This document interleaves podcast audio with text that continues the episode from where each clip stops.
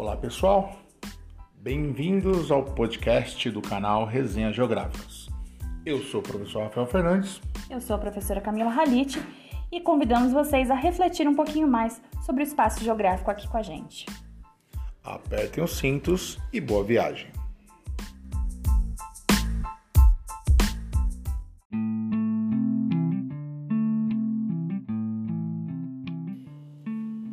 Olá pessoal, espero que todos estejam bem. E no episódio de hoje daremos sequência ao processo de industrialização brasileira, falando sobre o governo de Getúlio Vargas e o governo de Juscelino Kubitschek.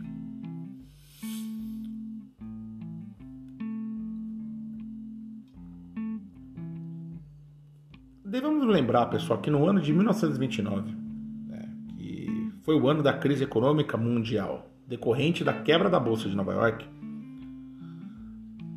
a economia brasileira ela ainda largamente dependente da exportação de gêneros agrícolas, tendo como carro-chefe nesse período o café. Tá, professor, mas o que mudou? É, após essa quebra da Bolsa de Nova York,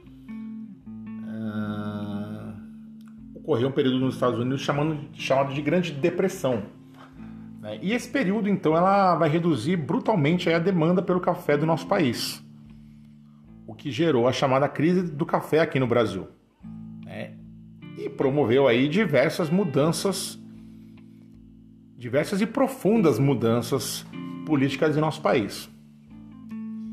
Então, a queda dos preços do café e a quebra das indústrias americanas, nesse período, ela vai então dificultar a importação de bens de consumo, fazendo com que os preços dos produtos fabricados no Brasil, pela primeira vez na história até esse período, né, seriam mais vantajosos do que comprar produtos importados.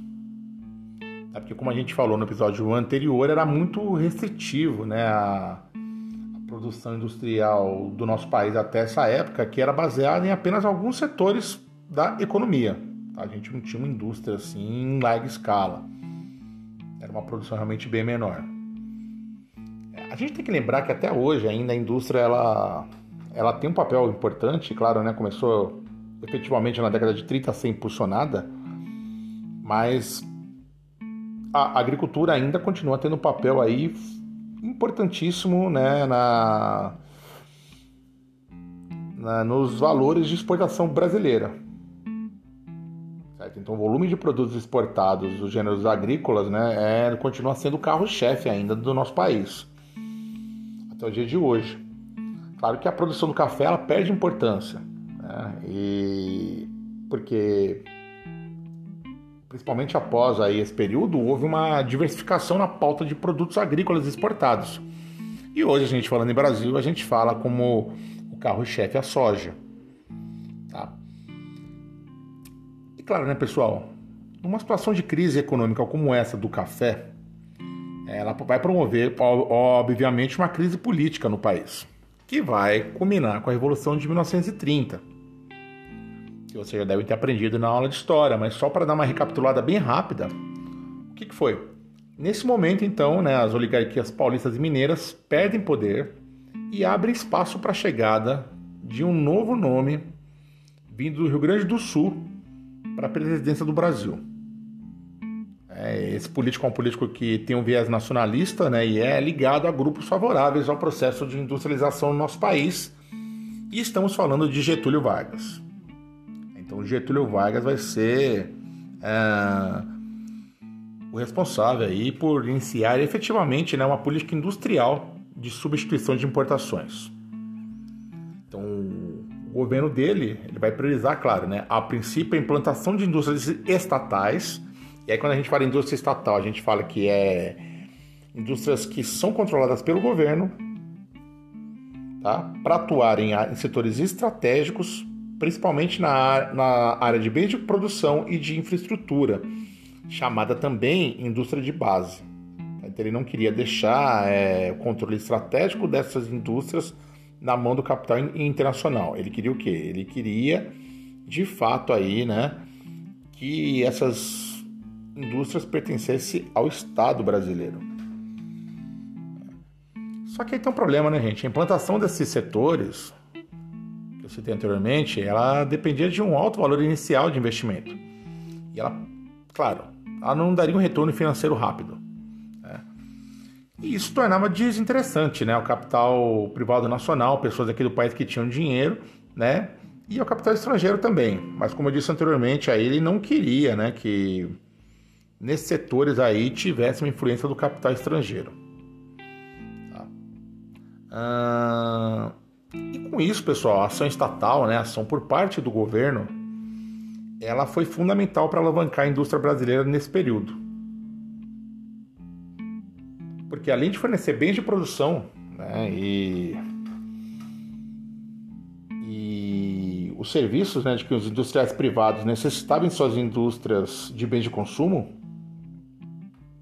Tá, porque assim, ele, claro, outra, outras atividades industriais começaram a ser também realizadas no país, né? É importante que a gente lembre, um pouquinho também da aula, aula de história, que uh, grande parte dessa produção então de café, como a gente comentou no, no último episódio, ela foi comprada pelo governo brasileiro e com comprometimento que os barões do café, com esse dinheiro que chegasse até eles, eles fariam o quê?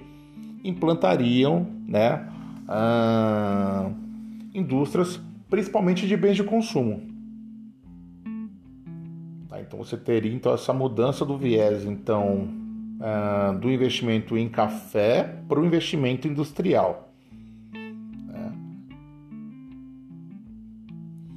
E é claro, né, pessoal, é o Estado ele vai cobrar preços mais baixos do que aqueles que seriam cobrados por empresas privadas, fossem elas nacionais ou estrangeiras.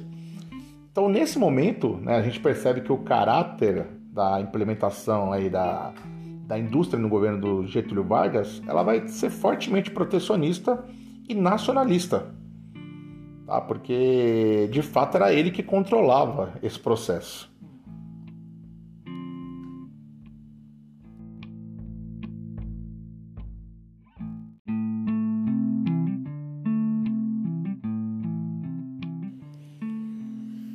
Pessoal, é importante lembrar também que até 1930, né, a precária produção industrial brasileira possuía aí uma enorme dependência de matérias-primas e de máquinas compradas no exterior.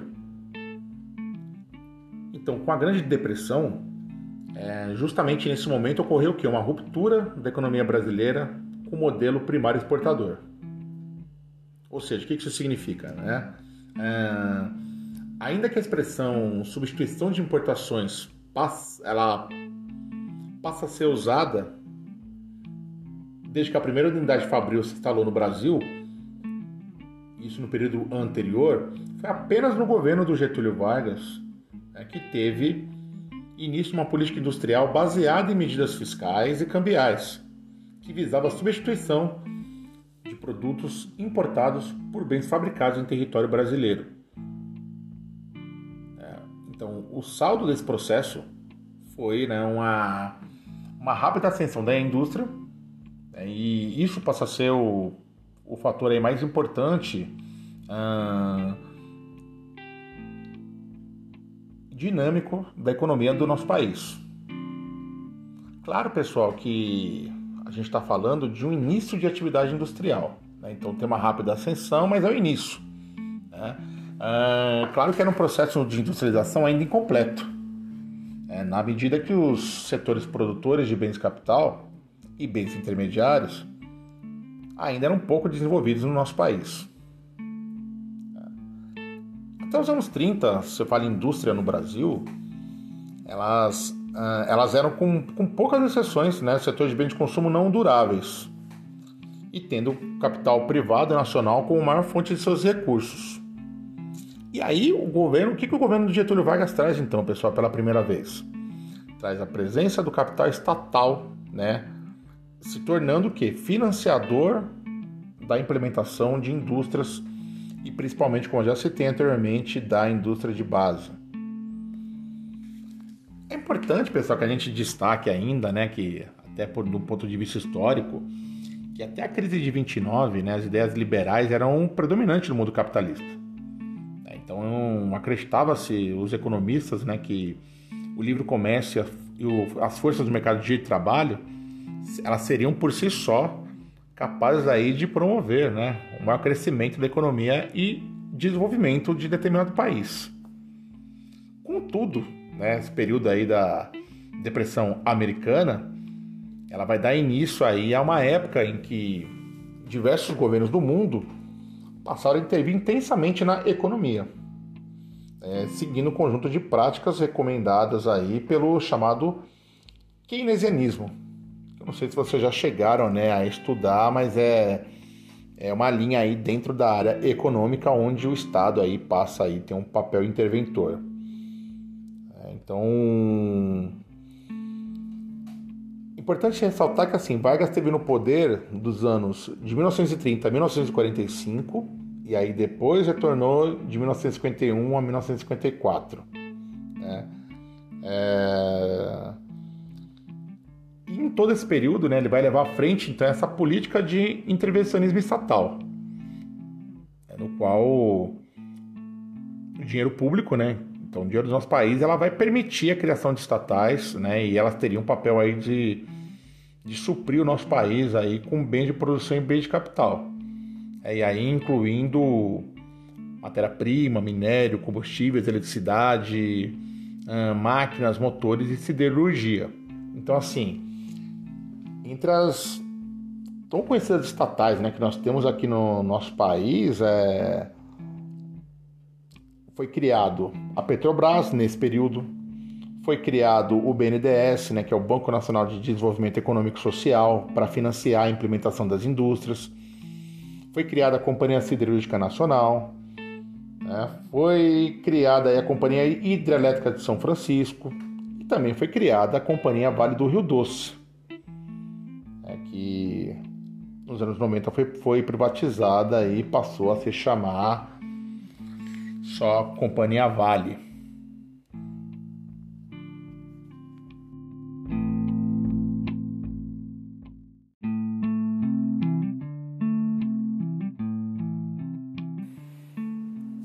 As décadas posteriores né, ao final da Segunda Guerra Mundial, elas ficaram também conhecidas como os anos dourados do capitalismo. Esse período também foi marcado por, uma, por um expressivo crescimento econômico das sociedades ocidentais. E nesse período, pessoal, é, as políticas públicas elas estavam fortemente influenciadas aí pela ideologia keynesiana, como eu comentei anteriormente, é, que o que essa ideologia traz para a gente? Ela traz que o Estado ele é concebido como um agente político e econômico e o Estado também é apto a conduzir projetos de desenvolvimento capazes de expandir a produção e emprego.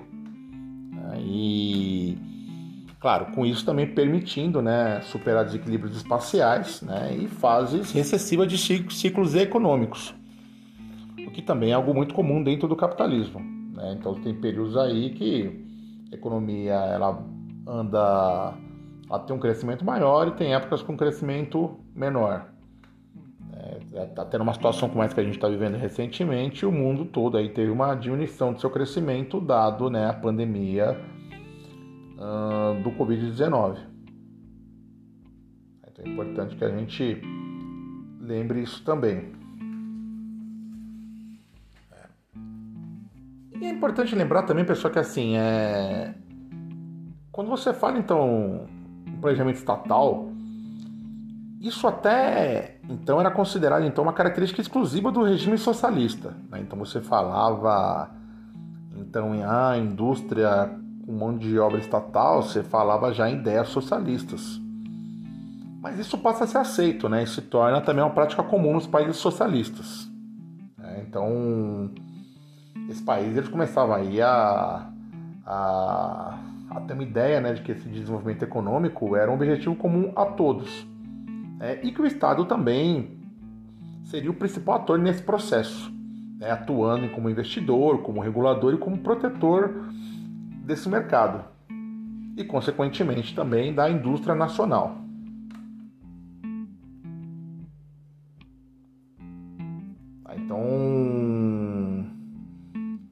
você fala aí, principalmente, né, sobre o crescimento econômico, né, é, o que a visão que predominava era uma visão então que, que esse desenvolvimento né, seria alcançado principalmente através da implementação de indústrias né, e da ação do Estado de bem-estar social. Então é o Estado aí tentando prover né, as condições aí mínimas dos cidadãos do seu país. Tá? Então a maior parte das indústrias novas criadas na, no, no período do governo Vargas, elas foram instaladas no eixo geográfico São Paulo e Rio de Janeiro. É, por que São Paulo e Rio de Janeiro? Porque né, era, na verdade, aí o centro do país nesse momento. São Paulo, centro principalmente para a produção de café no período anterior. E o Rio de Janeiro ainda era a sede, né, era a capital do Brasil, tá? até esse período. Então o eixo aí São Paulo e Rio é onde foram instaladas aí, né, essas novas indústrias aí criadas durante o governo Vargas. Né? Então ela vai aprofundar ainda mais né, a concentração fabril né, que já existia na região né, desde de meados aí do século XIX. Né? Então você não tinha uma economia que você buscava diversificar, levar para outros espaços, para a região nordeste do país, para a região norte, não. Você a princípio focar só no eixo aí São Paulo e Rio de Janeiro. Então assim, concentração industrial no Sudeste ela vai crescer ainda mais no governo subsequente, o governo do Juscelino Kubitschek. É que esse sim, né, ele vai ser um político aí que foi responsável por intensificar a política de substituição de importação através aí de uma de de um plano nacional de desenvolvimentista diferente do plano né, do governo anterior de Getúlio Vargas. É, então a gente fala aqui no período de Juscelino Kubitschek, né, é, em 1956. Uh, o que, que, ele defendia, né? Ele era partidário de uma outra ideologia político-econômica.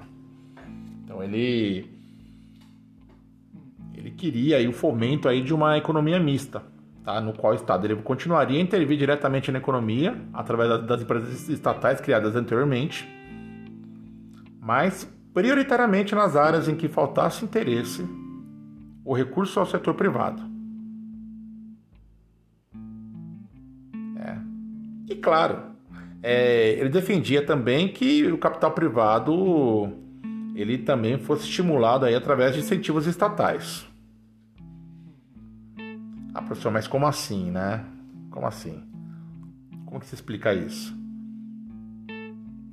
Ah, Nesse período, né, o governo do Juscelino Kubitschek ele reconhecia, inclusive, que o capital estrangeiro ele seria fundamental para a economia brasileira. É, mas claro que a sua entrada no Brasil ele deveria ocorrer sobre regulação estatal. Tá? Então, assim, nada passaria sem a aprovação dele. E aí, claro, né, o que a gente pode afirmar aqui com isso é que o Juscelino ele retomou com ainda mais intensidade uma política com características mais liberais. Né, e do que já havia sido realizado no período anterior, principalmente aí uh, tendo início no governo Dutra, tá, que foi aí de 51 a 54, que é aí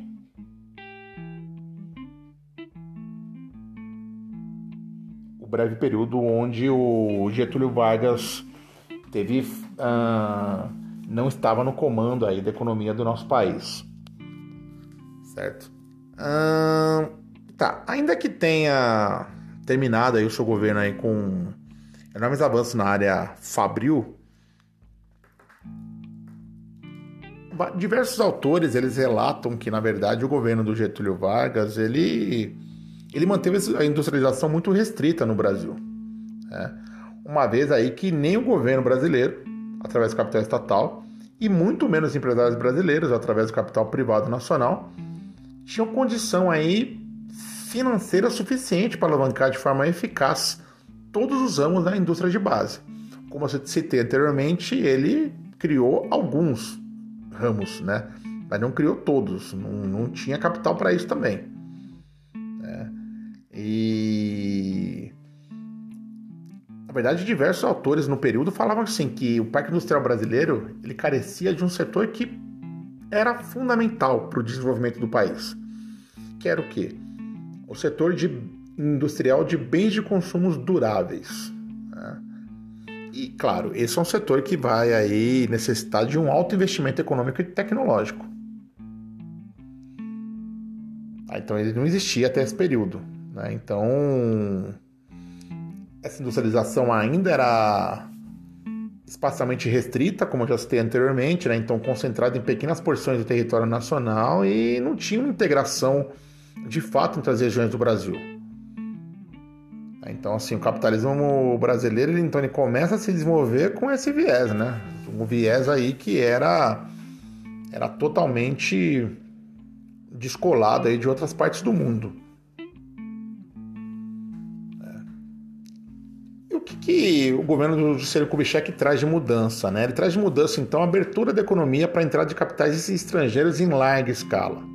Como eu já citei anteriormente, claro, tudo passando aí por ele. Né? E o Juscelino, então, ele colocou em prática o chamado plano de metas, cujo plano era qual? Era desenvolver o nosso país, né? 50 anos em 5. O que, que seria isso? Seria então, em cinco anos de governo, fazer o país crescer 50 anos. É, então, como, como fazer isso? Né? Então, ele pensou então em, em formas de tornar o país então interessante para o investimento estrangeiro, né? tido como necessário para a implementação de bens de consumo duráveis. Né? Então, claro, nesse momento então foram feitos aí maciços investimentos estatais também, claro, né, infraestrutura em vários setores da economia, com destaque para a área de energias e transportes. Essas duas áreas, gente, para terem uma ideia, receberam praticamente aí 73% dos capitais públicos aplicados no período. É. E claro, o que, que vem em troca? Né? Ah, nesse período também a gente vai ter aí uma expressiva entrada de investimentos privados no Brasil, principalmente aí nos setores químico, farmacêutico, automobilístico e de eletrodomésticos. Então, pela primeira vez, estamos falando aqui na década de 50, né, final da década de 50 aqui no nosso país, né, a economia brasileira, ela, a economia industrial brasileira, ela passava pelo prime pela primeira vez né, a se basear em três diferentes tipos de produção. Industrial e de fonte de recurso. As indústrias de bem de consumo não duráveis, né, que foram as primeiras que se desenvolveram em território nacional, ainda no século XIX, né, que era realmente muito, muito, muito pequenas. Né, é, as indústrias de bens de produção e de bem de capital, né, criadas com capital estatal, né, a priori lá no governo de, do Vargas e mantida na sequência por Juscelino Kubitschek. E agora nós temos a indústria aí de bens de consumo duráveis. Né? Então você tem a chegada aí das empresas né? multinacionais no nosso país, hoje também conhecida como transnacionais. Então pela primeira vez a gente tem a presença do capital privado estrangeiro no nosso país. É, então você fala no tripé da produção industrial nacional nesse período capital estatal, capital privado nacional e capital privado estrangeiro.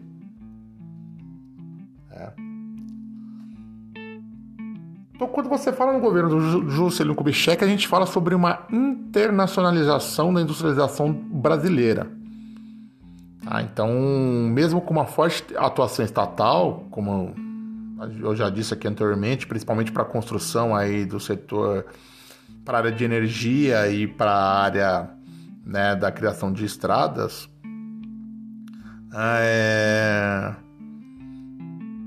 ela vai ampliar muito né, o parque industrial brasileiro e vai crescer aí, e vai ser um período de grande crescimento da economia do nosso país. Tá, então, é importante ressaltar que também no governo do, do Juscelino Kubitschek que a gente vai ter a mudança da capital do Brasil, do Rio de Janeiro para Brasília. Tá? Então essa também era uma intenção aí uh, de ter um planejamento econômico para desenvolver outras áreas do país. Tá? Então ele cria a Sudene também, né, que era a, sub, era a Superintendência do Desenvolvimento do Nordeste. Né? Então, então você tem a saída então da, da, capital política do país, então que era próxima ao litoral e ela vai para o centro do país, né? Que era ali no estado de Goiás, realmente uma área onde não existia nada e que também foi construída rapidamente, né? Com um grande uso da mão de obra migrante. Tá? É sempre importante lembrar isso também. Né? E claro, como essa concentração industrial ela continuou a se aprofundar na região sudeste do país, a gente vai ter um processo de migração muito forte que ocorre nesse período.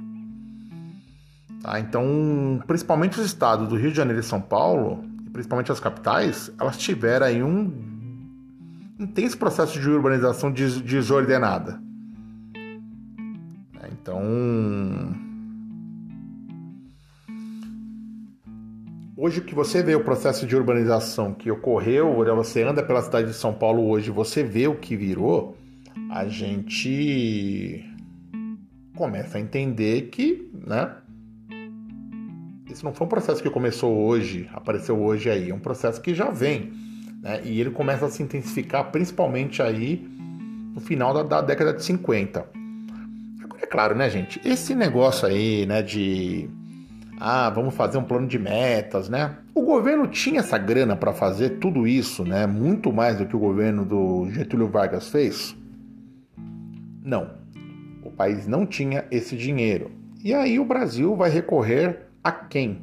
Né? O Brasil vai recorrer aí então a vultuosos empréstimos internacionais.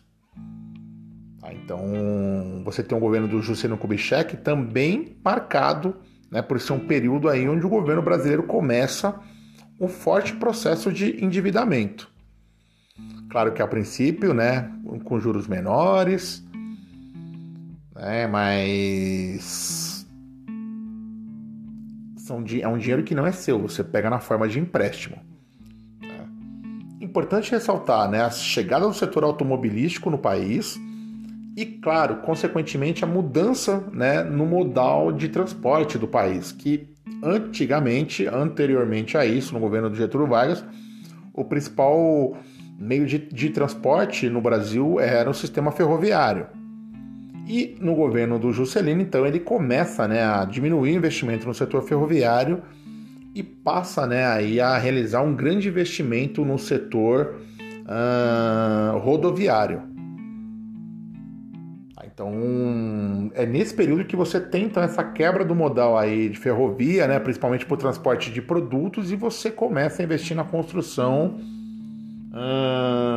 de rodovia. Agora, é claro, né, gente? Por que, que, foi constru... Por que, que foram construídas as rodovias? Gente, o setor automobilístico não viria para o Brasil se não fosse para não vender carro. Tá, então, se você investir, continuar investindo lá em ferrovia, né? Como é que você vai vender carro, depois chegando caminhão? Como é que você vai fazer isso? Tá, então, você vê o que chegou hoje, né? Numa cidade como São Paulo, né? onde tem um número de veículos muito grande, por que ficou dessa forma? É porque você para de investir né, na, na, na questão aí de interligar a cidade né, com transporte público de qualidade e investe no transporte individual. Né? Então, assim, é para a indústria vender carro.